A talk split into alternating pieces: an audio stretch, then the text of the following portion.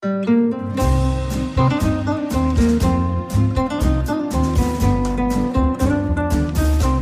sind beste Freundinnen mit Max und Jakob. Schrei ich oder schrei ich nicht? Und du sagst es mir nicht und schrei aber nicht. Leg mich doch am Arsch. Der ultra ehrliche Männer-Podcast. Hallo und herzlich willkommen zu Beste Freundinnen. Hallo. Euer Abführmittel für die Ohren. Bevor wir loslegen mit dem Thema, wenn du es dir aussuchen könntest, würdest du lieber jemandem einen runterholen oder dir einen blasen lassen? Ähm, nein. ich fall nicht schon wieder drauf rein. Obwohl ich mich auf dieses Gedankenexperiment weitaus lieber einlasse als auf das letzte, was mich ein bisschen abgeschreckt hat danach. Und vor allem hast du mich in eine krasse Falle gestellt. Aber ich glaube, ich würde lieber jemand anderen einen runterholen. Ich auch. Viel dir eher. Obwohl eigentlich ist es total blödsinnig. Es gab ja, glaube ich, auch von Sido mal das Lied zu ganz alten Zeiten, zu West-Berlin-Maskulin-Zeiten, dass es egal ist, ob eine Frau oder ein Mann, Hauptsache die Lippen sind schön weich. Ja. Eigentlich also ein Kumpel von mir hat das tatsächlich mal gemacht. Bei einer Party, da ist irgendwie dazu gekommen, der war hetero. So wie es letztes Mal bei dir fast zu einer Prostata-Massage gekommen ist. Irgendwie scheinen Sachen immer nur so zu, dazu zu kommen. Und es war auch nur ein Kumpel. Aber kennst du nicht die besten Sachen, die kommen einfach so. Mhm. Der war auf einer Party und das war so eine Whirlpool-Party. Ich frage mich mal, wie viele Partys erlebt man in seinem Leben, die tatsächlich am Whirlpool stattfinden? Hier habe ich noch nie. Nee, also ich habe zwei Partys erlebt, die wirklich im Whirlpool geendet sind. Und das war so eine Party, aber bei der besagten war ich nicht dabei. Da hat sich die Chance ergeben, da hat einer zu ihm gesagt, du, ich kann dir jetzt mal hier ein bisschen einblasen. Und der meinte so, ja, warum nicht? Probiere ich das mal aus. War da Alkohol im Spiel? Ja, die waren schon ein bisschen angeschwipst. Nee, Aber- aber warum nicht, ne? Ich weiß nicht. Ich, also eigentlich warum nicht? Ich glaube, wenn ich blind wäre, also anderes Gedankenexperiment. Du hättest, hast zwei Personen vor dir, eine richtig geile Frau und einen Mann. Dir werden die Augen verbunden und du Ja. hast die Chance, dass dir einer geblasen wird. Aber du weißt nicht vorher, wer es ist. Es wird per Zufall ausgewählt. Würdest du es dann machen lassen? Ich stehe nicht so auf Blasen, also nein. Aber wenn ich darauf stehen würde, auf jeden Fall. Und dann merkst du, du merkst nur deine innere Enttäuschung, wenn es auf einmal anfängt zu pieken zwischen den beiden. Ne, der ist so, der ist sehr in Richtung weiblich, der hat auf jeden Fall keine Stoppeln. Du würdest es nicht merken beim Blasen. Nein, du würdest das merken. Ja, ich sage Spätestens, jetzt, wenn dir das dicke Kinn irgendwie an den Eichel, an der Eichel drückt. Oder wenn er fragt, gut so, gut so.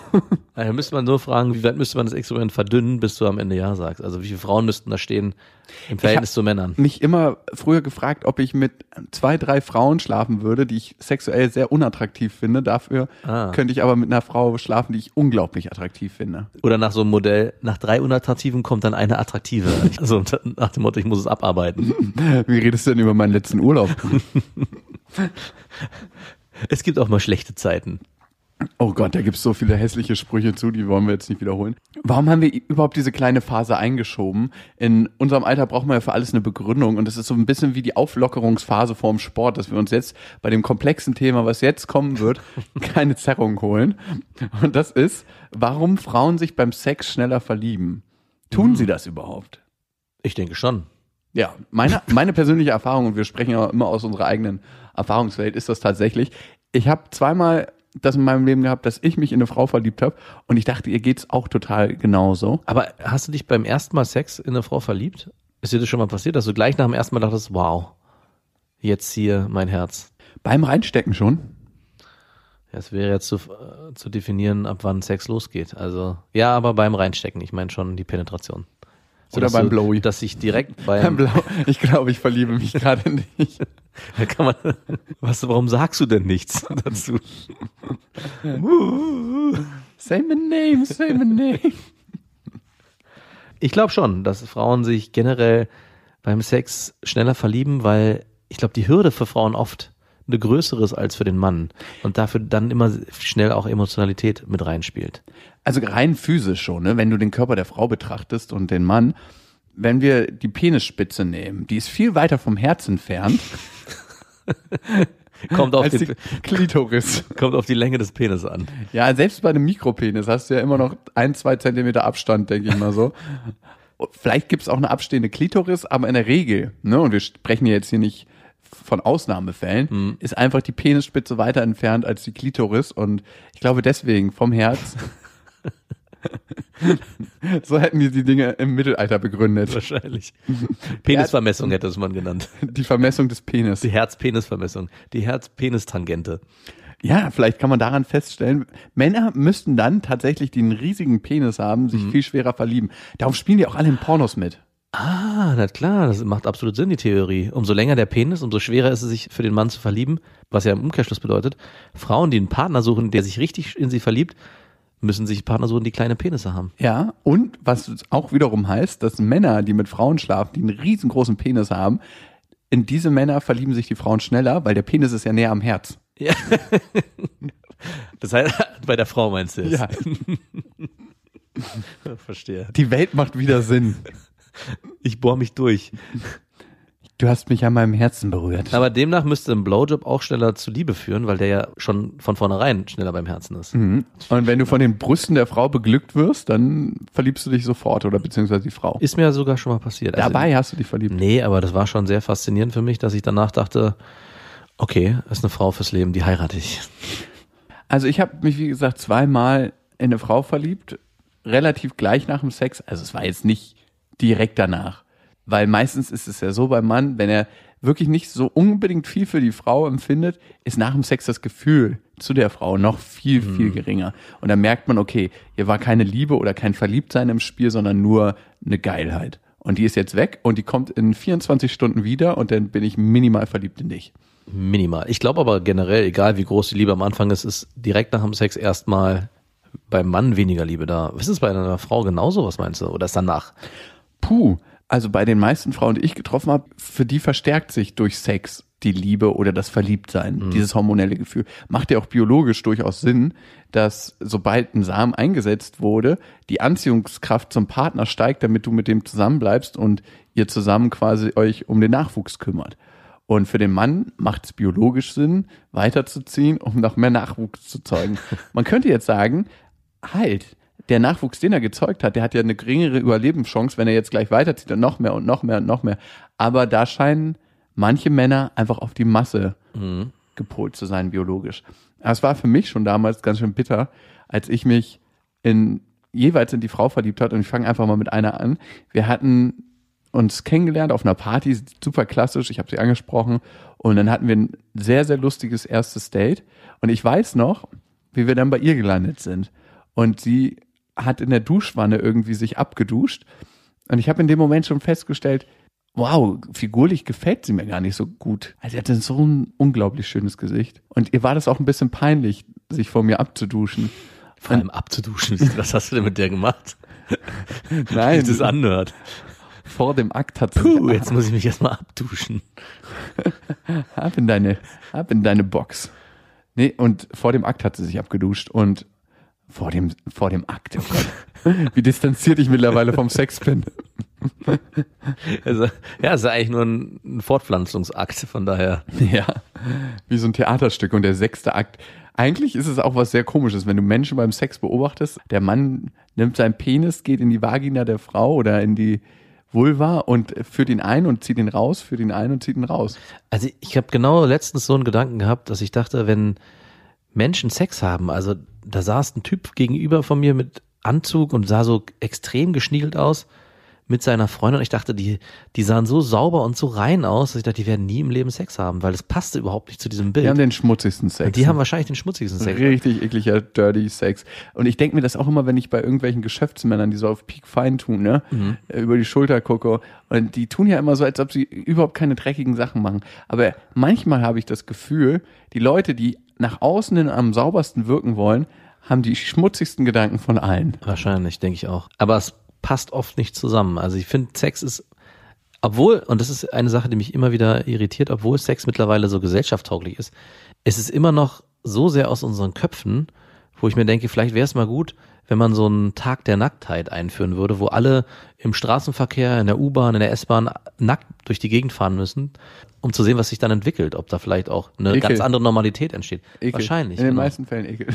Wahrscheinlich hätten wir alle viel, viel weniger Sex, wenn wir immer sehen würden, wie alle aussehen würden. Oh, ich, ich habe ja früher an einer Anlage gewakeboardet und da gab es immer so einen Abschnitt, wo nur alte Leute nackt waren. Und komischerweise sieht man wenig sehr attraktive Menschen oder zumindest junge Menschen, die nackt sind, sondern vornehmlich alte Menschen, denen es irgendwie total egal zu sein scheint oder die einfach sagen, ey, ich bräune mich jetzt voll durch und ich brauche keine, keine Bräunungsstreifen im Swingerclub. Ich weiß nicht, woran es liegt, aber es gibt eine Korrelation zwischen Alter und Nacktheit. Sind wir da auch schon? Ich weiß nicht. Ab wann geht das los? Ab wann wird's? Ab wann geht das los? Wenn du auf dem Volleyballfeld bist und du weißt nicht mehr, was Geschlechtsorgane es sind und was der Ball ist. Okay. Wenn du nackt spielst. Da spätestens dann. Zurück zu meiner Affäre, in die ich mich verliebt hatte. Und tatsächlich nach dem Abduschen, sie war so im Reinen mit den kleinen Makeln, die sie hatte, dass es schon fast wieder eine Stärke war. Es gibt so Frauen, die können nicht so unbedingt perfekt aussehen, aber die sind so rein mit dem, was sie sind, Ja. dass das alles überstrahlt. Dann spielt das überhaupt keine Rolle, weil niemand ist ja perfekt. Also großes Geheimnis, was ich hier lüfte, aber Ich wollte gerade sagen, bei meiner ersten großen Liebe, die hatte wirklich keinen schönen Arsch. Also es war so, jetzt auch nicht irgendwie dick, groß oder so, aber das war sehr flach und nicht so, wie man sich so einen schönen, knackigen Arsch vorstellt. Und trotzdem, wenn ich die gesehen habe, war mir das komplett egal. Für mich war diese Frau so wunderschön, wie sie war, dass ich auch gar nicht verstanden habe, warum ich dann im Nachhinein bei anderen Frauen immer so extrem abwertend in meiner Denkweise war. Ich sag so, ja, hier ist dieser kleine Makel und hier die Brüste sind mir ein bisschen zu klein. Und dann aber auf einer anderen Ebene bei dieser einen Freundin, die ich hatte, diesen großen Makel, der für mich bei anderen Frauen definitiv eine größere Rolle gespielt hat, überhaupt nicht wahrnehmen konnte. Und ich glaube, man kann für sich erkennen, dass Gefühle eine große Rolle jetzt gerade spielen, wenn körperliche Makel oder Eigenheiten keine große Rolle mehr spielen. Wenn er sich selber die Frage stellen muss, warum stört mich jetzt an dieser Frau gerade nicht, dass sie so ein so kleine flache Brüste hat oder riesengroße Brüste halt, je nachdem auf was man steht, wogegen mich das bei anderen Frauen krass gestört hat. weil man das Wesen wahrnimmt. Doch, man nimmt dann Ja, die ist ja Frau so. wahr, das, das Wesen der Frau. Mhm. Und dann wird die äußere Hülle unsichtbar. Und sie ist eigentlich dann, was sie ist. Ne? Wenn wir ehrlich sind, sind wir alle nur Atome, die irgendwie zusammengesetzt wurden. Und manche sind ein bisschen schief zusammengesetzt worden und andere weniger schief. Aber wenn wir Materie nehmen, es ist eigentlich nicht viel, was wir sind. Wir sind Wasser, wir sind Atome, die umeinander rumschwören.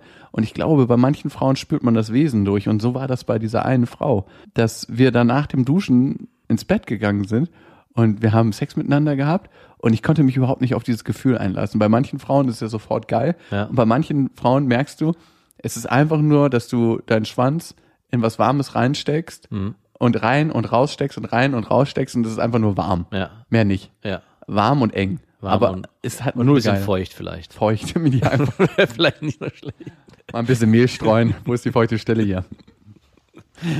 Und ta tatsächlich war es genau so. Und ähm, wir haben dann noch Doggy-Style miteinander geschlafen.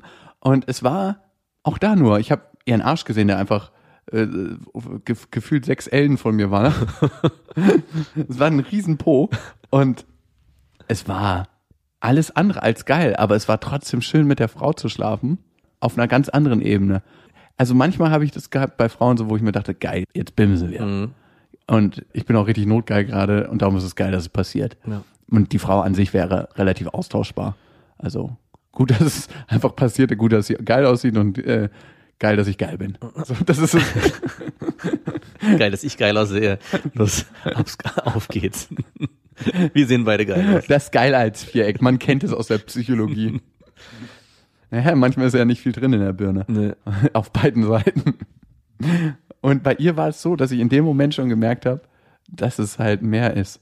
Und wir waren auch tatsächlich drei, vier Monate in einer Affäre und es hat sich alles so krass angefühlt wie eine Beziehung. Total. Also wir haben zusammen Ausflüge gemacht, wir haben die krassesten Sachen uns gegenseitig erzählt. Wir haben sogar zusammen geweint. Und sie meinte dann irgendwie aus heiterem Himmel, du, irgendwie führt das zu nichts hier. Und ich so, hä? Ich dachte, das entwickelt sich hier gerade zu einer Beziehung. Aus heiterem Himmel. Und das hat mich so hart getroffen. Diese Situation haben ja Männer auch öfters, ne? Dass, dass sie nicht denken, und sie ist nicht davon ausgegangen, dass ich emotional in irgendeiner Weise involviert war. Ja. Aber ich wusste auch, dass es in dem Moment nichts bringt, das zu sagen, doch, ich habe mich in dich verliebt, das führt hier zu was. Weil sie meinte, für sie führt es nichts, ne? Was soll ich denn da sagen? Also, ja, aber für mich schon. Was hätte ich da sagen sollen? Meine Liebe reicht für uns beide. Hättest sagen können. Und jetzt lass dich drücken. Lass mich los! Ich habe genug für uns beide. Lass mich mal machen. Ja. Habe ich eine Zeit lang wirklich geglaubt. Ich hatte mal eine Freundin, die auch mit mir nicht zusammen sein wollte, so richtig. Die war sich so unsicher, meinte, ja, ich glaube, ich empfinde nicht genug für dich. Und ich habe dann geglaubt, dachte, das geht schon. Ich, ich liebe dich so sehr, das reicht für uns beide. Wir werden es schon irgendwie hinkriegen. Ist natürlich nach hinten losgegangen. Es hat nicht für beide gereicht. Das hat nicht für beide gereicht. Hat's für dich denn gereicht? Wenigstens, war die Zeit denn wenigstens schön? Nee, es war natürlich nicht schön. Ich habe mir das natürlich eingeredet. Und wenn man das Gefühl hat, man liebt den anderen mehr, ist man die ganze Zeit in so einer Defizithaltung, weil man irgendwie doch was erwartet und es kommt einfach zu wenig zurück. Man schießt die ganze Zeit Liebe raus und es kommt irgendwie nur, weiß ich nicht, so ein trockener Furz zwischendurch mal rüber. Ist ja auch ein Schutzmechanismus bei manchen Frauen, ne? Die immer so, ah, nee, nee, ich lieb dich nicht, ich lieb dich nicht. Und im Grunde sind die schon Hals über Kopf verliebt. Aber bei ihr war es anscheinend kein Schutzmechanismus. Hier war es nicht so. Definitiv nicht. Aber um nochmal auf deine Geschichte zurückzukommen, ich hatte mal eine Freundin und da war es so, dass ich so starke Gefühle für sie hatte, dass ich mit der eigentlich nicht schlafen wollte. Und jetzt komme ich zu dem zurück, was ich am Anfang gesagt habe. So, dass- wie so ein Gutschein, den man sich aufspart, weil, Nee, nee, ich, ganz anders. Ich fand, Sex gehörte da irgendwie nicht dazu. oh, das hatte ich mit meiner ersten Freundin. Das war irgendwie so heilig beim und Thema so, Analsex aber. genau. Es war so heilig und so sauber, dass ich dachte, das will ich nicht beschmutzen. Ich würde das gerne sauber lassen. Und es hat dann auch in dem Moment, wo wir miteinander geschlafen haben, war dann auch auf einmal der ganze Zauber weg. Weil es war sowas Reinliches, sowas Schönes, dass Sex einfach nur dreckig das kaputt gemacht hat. Das hatte ich tatsächlich genau so, wirklich, aber nur beim Thema Analsex mit meiner ersten Freundin. Ja, irgendwie wollten wir es beide mal ausprobieren, wir waren neugierig und ich dachte mir, das kannst du doch nicht bringen. Du bist jetzt anderthalb Jahre mit ihr zusammen und das ist alles so heilig. Und sie war wirklich wie so eine Halbheilige Ah, okay. und das, das war damals noch so was Schmutziges Ja. für mich. Und irgendwann haben wir das dann gemacht, tatsächlich auch bei meiner Mutter, als wir bei meiner Mutter im Urlaub waren, auf so einem kleinen Gästebettchen, da war sie irgendwie mit dem Hund ähm, Gassi und dann haben wir gedacht, okay, jetzt probieren wir das mal aus. Als Gleitmittel haben wir übrigens, weil es nichts anderes gab, Olivenöl genommen. Tierisches oder pflanzliches? Kalt geschleudert, auf jeden Fall. Das tierische Olivenöl. genau, das tierische Oliven. Es hat sich danach nichts verändert. Also wir fanden es beide jetzt nicht überragend geil, aber ich meine, das erste Mal Analsex hast du auch nicht so hart. Nee. Also es ist dann relativ behutsame Nummer. War es denn dann so, dass du danach noch mit ihr zusammen gewesen bist? Oder? Nee, ich habe mich direkt danach getrennt. es war dann einfach zu Die Liebe habe ich aus dem Anus rausgezogen. Weil, weil bei mir war es wirklich so, dass ich dann mit der nicht mehr zusammen sein wollte. Mit der Frau, mit der du Analsex hattest? Nein, mit der Frau, die ich, also bei mir war das ja noch eine Stufe härter. Ich hatte ja mit der keinen Sex und habe für mich den Sex als was Schmutziges definiert, den ich nicht mit dieser heiligen Person haben will. Und in dem Moment, wo wir dann irgendwann doch miteinander geschlafen haben, war für mich der ganze Reiz und Zauber weg. Aber auf eine ganz andere Art, wie es normalerweise ist, wenn Männer mit Frauen schlafen und dann sagen, ja, jetzt ist das Thema durch, sondern für mich war sie extrem entwertet. Ich kann es dir gar nicht richtig beschreiben. Also dieses saubere, reine, reine Engelgefühl war weg. Es gibt einen Komplex, von dem ich jetzt den Namen leider nicht kenne, und der läuft sehr ähnlich. Das ist ein Komplex, dass du mit deiner Freundin keinen Sex haben kannst, weil das für dich was sehr Schmutziges ist und du immer das Gefühl hast, dass du sie verunreinigst. Und da findet eine Verwechslung im Kopf statt. Also so wird das in Teilen psychologisch erklärt, dass du deine Angebetete zu sehr mit deiner Mutter verwechselst. Und das könnte der Fall gewesen sein bei dir. Aber da gab es überhaupt gar keine Ähnlichkeiten. Na und? Also emotional vielleicht. Puh, da wären wir ja wieder bei der Frage, ob ich lieber im Körper meiner Mutter mit meiner Freundin schlafen würde oder umgekehrt. Und? Mit wem jetzt? Hatten wir ja letztes Mal schon beantwortet. Äh, mit deiner Mutter, ne? Äh, nein, mit meiner Freundin habe ich gesagt. Mit deiner Freundin im Körper deiner Mutter, hattest Genau. du gesagt. Ey, du schmutziger Typ. Mit diesem psychischen Komplex wäre es ja so, als würde ich mit meiner Mutter im Körper meiner Freundin schlafen. Oder als würde ich im, Ja, mit meiner Mutter im Körper meiner damaligen Freundin schlafen. ja, voll, auf jeden Fall. Genau so ist es. Und das Umgekehrte ist dann der Ödipus-Komplex. Okay, dann wenn ich mit meiner Mutter schlafen will. Ja. Okay. Eine Sache, die uns dem Thema vielleicht näher bringt, warum Frauen sich in der Regel schneller beim Sex verlieben als Männer, ist, glaube ich, dass bei vielen Männern so eine Art Degradierung stattfindet durch unsere Sozialisierung beim Sex. Nicht bei allen und ich glaube, man kann da auch keine wirkliche Regel aufstellen, aber im Verhältnis mehr als zu Frauen, dass, oh, jetzt habe ich sie gebumst, jetzt ist sie nicht mehr so interessant für mich, dass es so eine Art Grundmechanismus, so eine Haltung gibt von vornherein. Und diese Haltung habe ich auch sehr lange bei mir beobachtet. So, ach, es geht eigentlich um den Sex, beziehungsweise es ging noch um eine Stufe davor, um die Eroberung, dass sie zum Sex bereit wäre. Und wenn der Sex dann stattgefunden hatte, dann ist so, ja, okay, Sache abgearbeitet. Ja. Und diese Grundhaltung, glaube ich, haben vermehrt Männer. Und da ist es viel schwieriger, sich dann in eine Frau trotzdem noch zu verlieben, wo es da schon Klick gemacht hat. Weißt du, was ich meine? Mm, ja, ja. Und bis dahin ging ja auch die Gedankenwelt nur von den Männern. Also bis zu dem Zeitpunkt, wo man miteinander geschlafen hat. Und Verliebtheit ist ja auch oftmals eine konstruierte Sache. Das heißt, Du stellst dir die Zukunft mit jemandem vor, die noch gar nicht stattgefunden Ja. hat. Und das löst ganz, ganz viel aus. Das ist wie, als ob man einen Aktienkurs berechnet. Und ich glaube, was du da gerade benennst, ist wahrscheinlich auch im Kern der Grund, warum wir sagen, dass sich Frauen schneller beim Sex verlieben. Weil ich glaube, bei Männern ist es oft so, dass sie genau auf dieses Ziel hinausarbeiten und danach erstmal so ein Abschluss geschaffen ist, bis hierhin und nicht weiter. Mehr wollte ich erstmal gar nicht. Und Frauen haben oft so das Gefühl, naja, ähm, ich will noch nicht mit ihm schlafen, erst wenn ich wirklich mir sicher bin mit der ganzen Sache und wenn ich wirklich ein Gefühl dazu entwickelt habe und lassen das dann zu, den Sex, und lassen dann mehr entstehen und nicht weniger. Also es tut sich dann eine Welt auf, wogegen sich bei Männern dann die Welt verschließt. Also ein Endpunkt bei den Männern stattfindet und bei den Frauen ein Startpunkt. Genau. Für Männer ist wahrscheinlich öfters ein Ende von der Vorstellung, von dem, wie man in die Zukunft gehen möchte. Und für die Frauen ist es öfters ein Anfang. Und ich glaube, es gibt noch mehr Sachen, die dazu führen.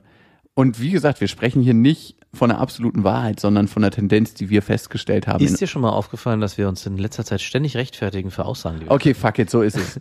So ist es. Und wenn ihr uns nicht glaubt, dann bitte eine Studie darüber. Also wir relativieren, ist mir also ich muss mir da an die eigene Nase fassen.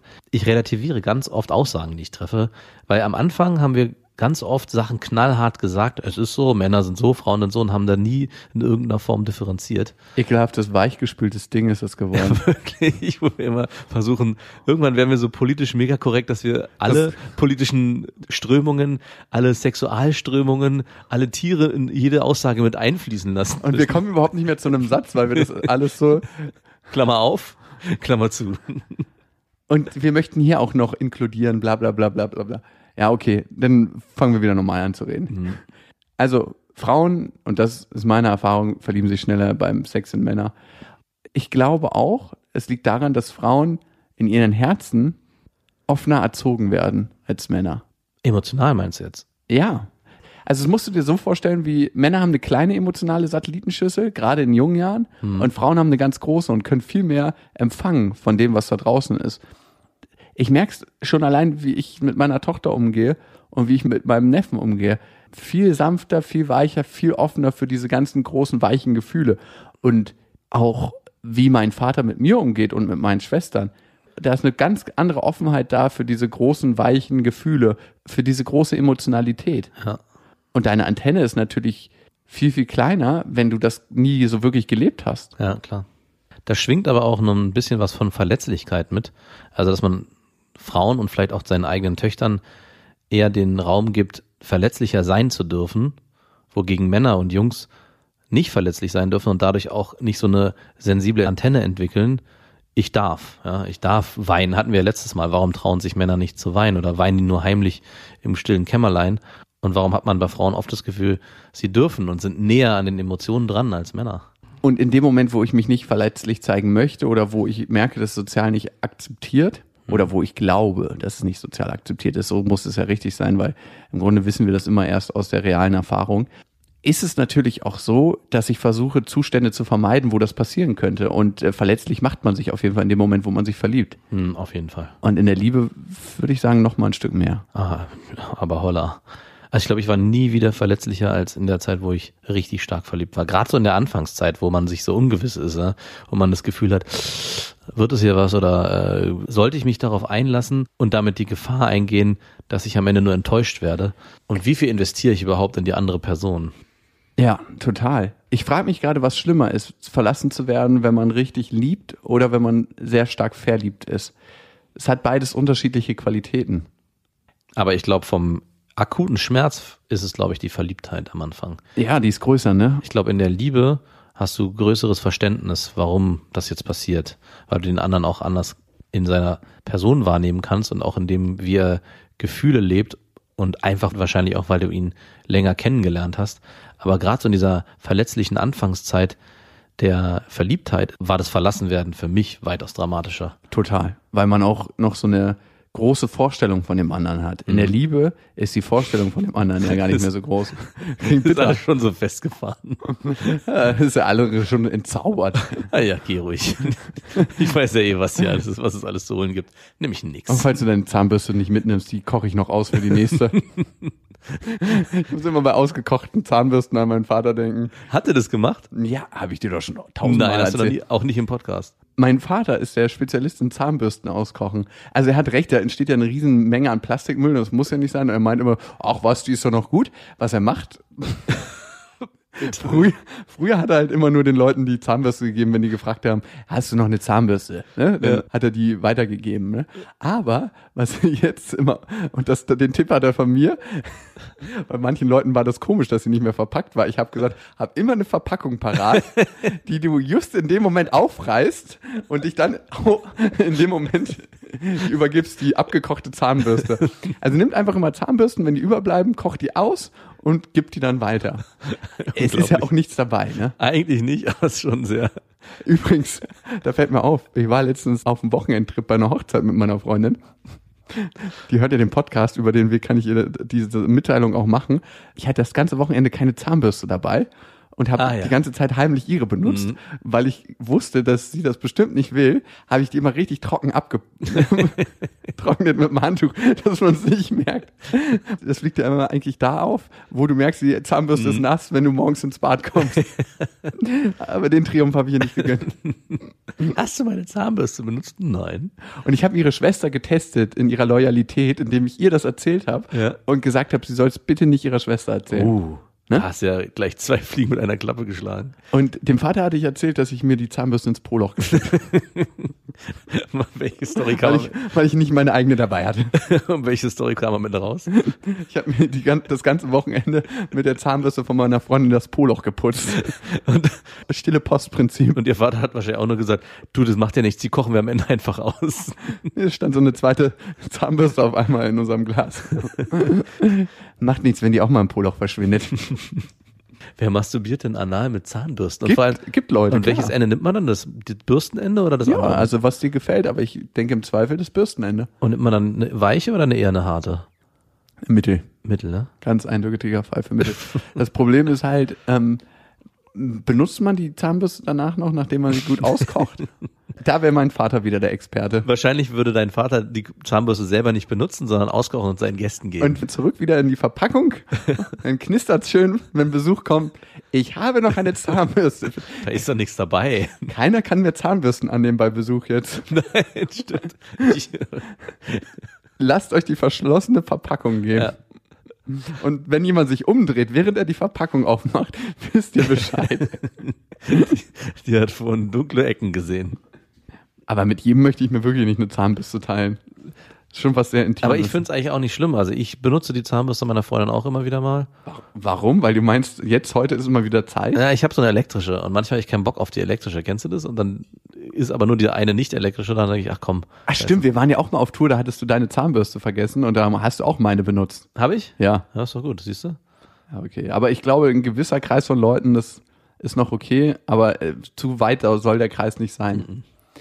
Bei Yassi Arafat fällt mir da ein, und das wäre so eine Person, wo ich mir die Zahnbürste nicht gern geteilt hätte. Ein Bekannter von mir hatte den mal interviewt und der meinte, du bist in den Raum gekommen und du hattest einen beißenden Geruch in der Nase, weil der einfach so einen Mundstunk hatte. Wirklich. Also wirklich einen ganz, ganz furchtbaren. Und bei Yasser Arafat übrigens bei der Historie merkt man auch, alles ist möglich. Ne? Wenn man bei dem bei Wikipedia guckt, was er alles war, der war Freiheitskämpfer, Terrorist, Guerillakämpfer und Friedensnobelpreisträger. Wirklich. Das ist alles in einer Reihe möglich. Wow. Und das wäre ein Mensch, mit dem ich mir nicht gerne eine Zahnbürste geteilt hätte. Da hört der Spaß auf. Und da hilft auch nicht auskochen. so, von der Zahnbürste zurück zu, warum sich Frauen schneller beim Sex verlieben als Männer. Und ich glaube, das Letzte, was man dazu sagen kann, ist, je angebundener Männer mit ihren Gefühlen und Emotionen sind, desto eher wird sich das ausgleichen und auf Augenhöhe begegnen. Und das habe ich bei mir gemerkt in meiner Entwicklung als Mann, wenn man so möchte. Als Männlein. als Männlein. Dass je angebundener ich bin mit allem, was mich umgibt, ne, und damit meine ich nicht nur Frauen, sondern in den Begegnungen, die ich habe einfach, ne. Ja. In manchen Begegnungen bin ich einfach nicht angebunden. Also bin ich nicht irgendwie in dem Moment, in dem ich gerade sein sollte, Ja. Verbinde ich mich nicht mit Emotionen von meinem Gegenüber, sondern bin einfach so in meiner eigenen Welt und ziehe das jetzt schon schnell durch den Stiefel. Je angebundener ich aber mit meiner Umwelt bin, desto schneller bin ich empfänglich für das Gefühl der Verliebtheit. Und auch gerade beim Sex, weil der Sex wird natürlich auch viel, viel intensiver dann, wenn du angebundenen Sex hast. Also nicht irgendwo am Bett angebunden, sondern gefühlsmäßig angebunden.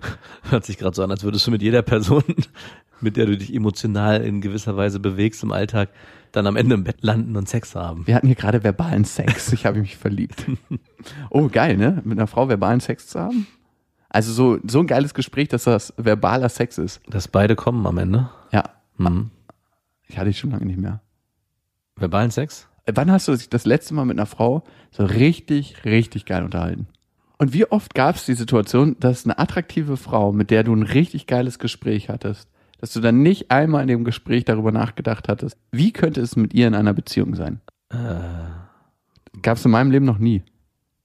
Eine attraktive Frau, mit der man ein super geiles Gespräch hat, verschwendet man zumindest einmal den Gedanken daran. Wie könnte es mit ihr in einer Beziehung sein? Mhm. Wie könnte es mit ihr in einer Kiste sein? Da braucht man das geile Gespräch. aber diese Frage hätte ich leichter mit Ja beantworten können. ja, natürlich. Die Frage kannst du auch mit Ja beantworten, wenn eine geile Frau auf der Straße vorbeiläuft. Ja, stimmt.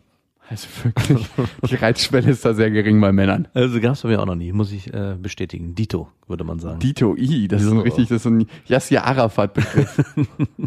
Dito. Yassir Dito Arafat. Okay. Von Yassir Dito Arafat kommen wir zu unseren Hörermails. Und ihr habt viele geschrieben. Davor noch kurz, ihr könnt uns ja auf iTunes, Deezer und Spotify abonnieren und auf iTunes könnt ihr uns Rezensionen hinterlassen. Die lesen wir mal sehr, sehr gerne vor. Zum Beispiel die neueste, zum Einschlafen gibt's nichts Besseres. Ist das ein Kompliment oder eher? Ich weiß auch nicht, ob ähm, der Name von derjenigen oder demjenigen den Zustand zwischen den Beinen beschreiben soll. Pitchnass. Ah, Diesen Podcast habe ich zum ersten Mal beim Autofahren gehört. Normalerweise habe ich im Berliner Stadtverkehr immer so eine Krawatte und 180 Puls. Beim Hören dieses Podcasts legt sich mein Puls weit unter 50, denn ich schlief fast ein. Okay, dachte ich. Seitdem höre ich euren Podcast immer zum Einpennen. Klappt hervorragend. ist kein Kompliment. So, wenn eine Frau einem sagt, du bist so beruhigend für mich. Fick dich, du auch. Nee, vielen Dank für deine Rezension. Trotzdem fünf Sterne, aber auf jeden Fall, das ist so, wie wenn man als attraktiver Mann wahrgenommen werden möchte, aber ein bester Kumpel ist. Ja, stimmt. Ey, ich bin doch auch männlich. Nein, der ist männlich. Du bist zum Einschlafen. Danke. Okay, die Hörermail kommt von Wiebke.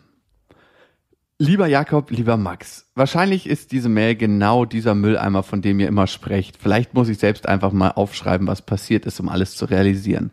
Vor ziemlich genau einer Woche hat sich mein Leben um 180 Grad gedreht und ich hoffe noch, dass alles nur ein schlechter Film ist. Wow, ey, das dachte ich auch in ein paar Momenten in meinem Leben, wo man sich denkt so, ey, das kann doch jetzt alles nicht sein. Mein Wirklich? Fre- Wirklich, an welchen Punkt denn? als ich ungeplant Vater wurde zum Beispiel. Stimmt. Maybe this. Sorry. Hatte ich schon wieder ausgeblendet. Ja, weil es jetzt so schön ist, aber Ja, wirklich. Ich dachte gerade so, von was redet der denn? Was ist denn das Schlimmes in, seinem, in seiner Kindheit passiert? ich habe nie darüber gesprochen. Okay. Mein Freund und ich sind seit vier Monaten zusammen und ich kann sagen, dass ich noch nie so glücklich war in einer Beziehung wie jetzt. Aber du bist auch noch verliebt. er hört mir zu, ist für mich da, akzeptiert mich und wir können so viel zusammen lachen. Übers Wochenende war er mit seinen Kumpels in Prag. Sonntagmittag bekam ich den Anruf von ihm, er wurde vergewaltigt. Ich bin sofort in die Klinik gefahren, in der er sich untersuchen lassen hat und wollte ihm beistehen. Mein Stand der Dinge, als ich zu ihm fuhr, war also diese Vergewaltigung. Hätte ich von mehr gewusst, wäre ich wahrscheinlich nie gekommen. Dort angekommen, war mein Freund total aufgelöst und wir setzten uns ins Auto, um zu reden. Der Ablauf war folgender. Die fünf Jungs konsumierten alle LSD, bis sie anfingen, sich in eine extreme Richtung zu umarmen. Mein Freund wollte dies zuerst nicht und wehrte sich. Es kam eins zum anderen und mein Freund hatte Sex mit einem der Jungs. Er wurde zwar dazu von ihm überredet, ließ sich aber trotzdem darauf ein. In diesem Moment wollte ich weinen, schreien und kotzen zugleich. Aber nichts davon ging. Ich war wie gelähmt und mir fehlten die Worte. Danach wurde er von einem anderen Kumpel missbraucht. Trotz allem wollte ich stark für ihn sein und versprach ihm, dass wir das zusammen durchstehen würden. Also begann der Prozess. Polizei, Kripo, Rechtsmedizin. Bei der Rechtsmedizin konnten keine äußerlichen Spuren nachgewiesen werden und auch seine Kumpels behaupteten, er hatte Wahnvorstellungen und all das wäre nie passiert. Und auch ich wünschte mir das. Am nächsten Tag konnte ich das erste Mal richtig weinen und ich glaube, kein Gefühl beschreibt, wie ich mich gefühlt habe, beziehungsweise immer noch fühle. Als ich dann Montagabend dachte, es geht nicht schlimmer, kaum noch dazu, dass er mir beichtete, bisexuell zu sein. Vielleicht klingt das naiv, aber ich hätte niemals an sowas gedacht. Ich bin natürlich sofort in Tränen ausgebrochen und habe mich gefragt, wie viel ich noch ertragen kann. Wir lagen im Bett, haben ehrlich gesprochen, beide geweint und ich habe entschieden, ihm noch eine Chance zu geben und will versuchen, damit zu leben. Es gibt Tage, an denen ich davon überzeugt bin, dass wir das schaffen. Dann kommen Momente, in denen ich mir sicher bin, es wäre einfacher, alles hinzuwerfen. Wir sehen uns täglich und die Zeit, die wir zusammen haben, ist wunderschön. Wir reden offen darüber und ich spreche meine Bedenken aus. Ich weiß, dass er mich liebt, will das schaffen, er mir zuhört und um diese Beziehung kämpfen will. Und dann fühle ich mich wieder egoistisch, weil ich nicht richtig für ihn da bin, nach dem, was er erleben musste. Gestern habe ich mich das erste Mal einem guten Freund anvertraut und während wir darüber gesprochen haben, habe ich bemerkt, dass ich nie wirklich Zeit dafür hatte, mir selbst Gedanken darüber zu machen, was die letzten Tage passiert ist. Und die Realität ist, dass mein Freund mich mit einem anderen Mann betrogen hat, mir gebeichtet hat, Interesse an beiden Geschlechtern zu haben und dazu noch vergewaltigt wurde. Also habe ich den Entschluss getroffen, ein paar Tage Abstand zu nehmen, um mir im Klaren darüber zu werden, was ich will und was ich aushalten kann. Bei meinem Freund habe ich dabei auf mehr Verständnis gehofft und es hat mir das Herz zerrissen, ihn so traurig zu sehen. Er hat die Welt nicht mehr verstanden, weil die letzten Tage so gut liefen.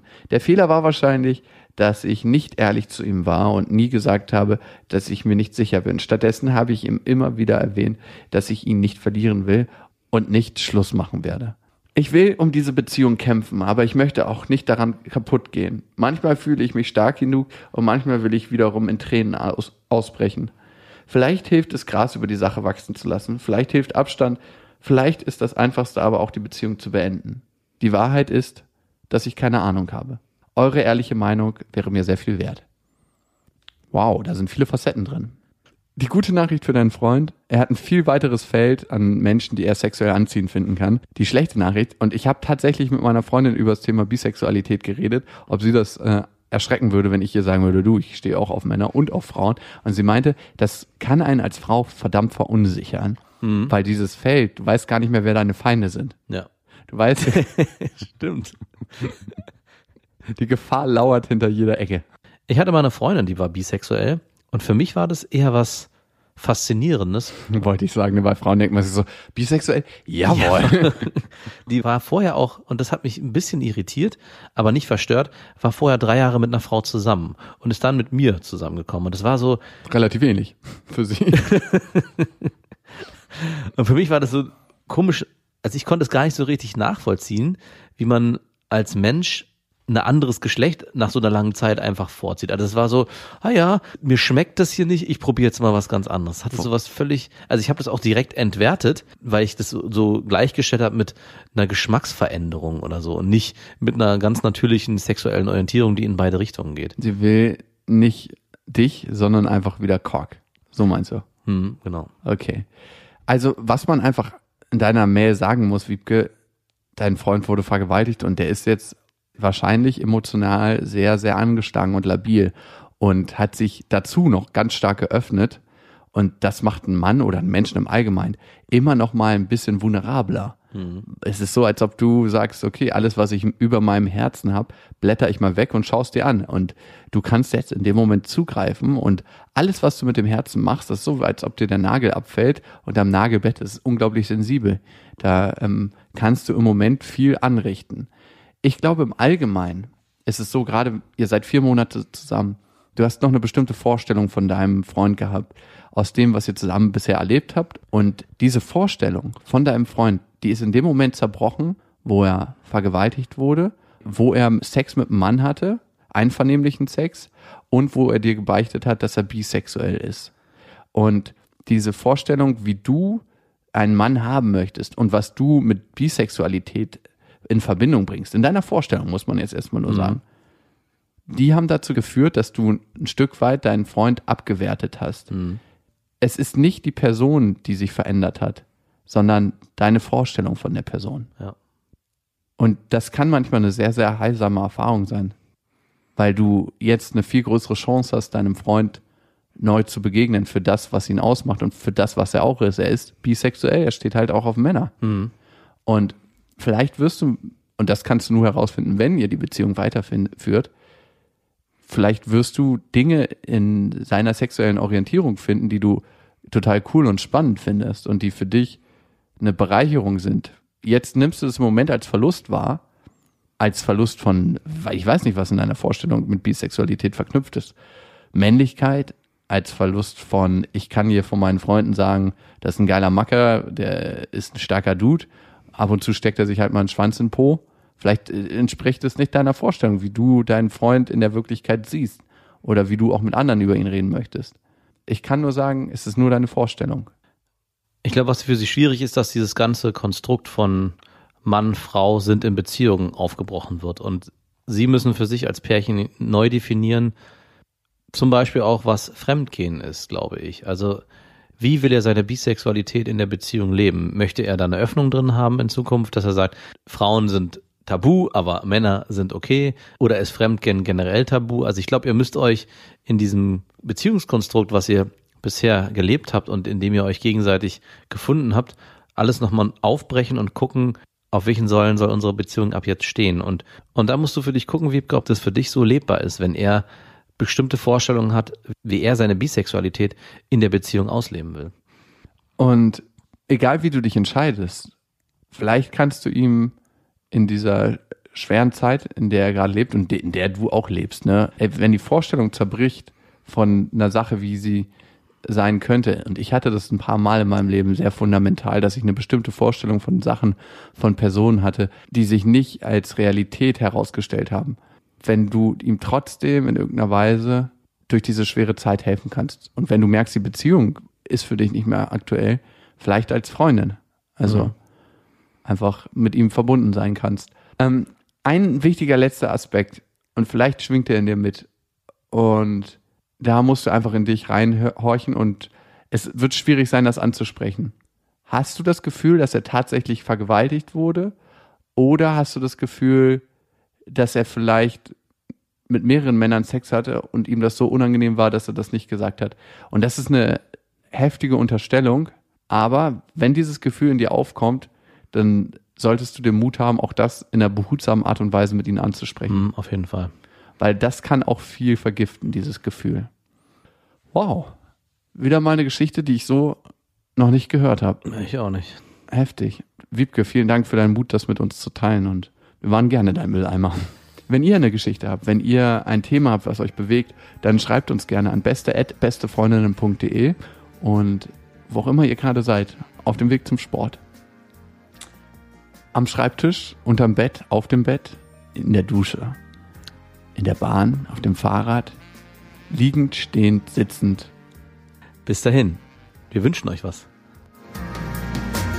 Das waren Beste Freundinnen mit Max und Jakob. Jetzt auf iTunes, Spotify, Soundcloud, dieser YouTube und in deinen schmutzigen Gedanken.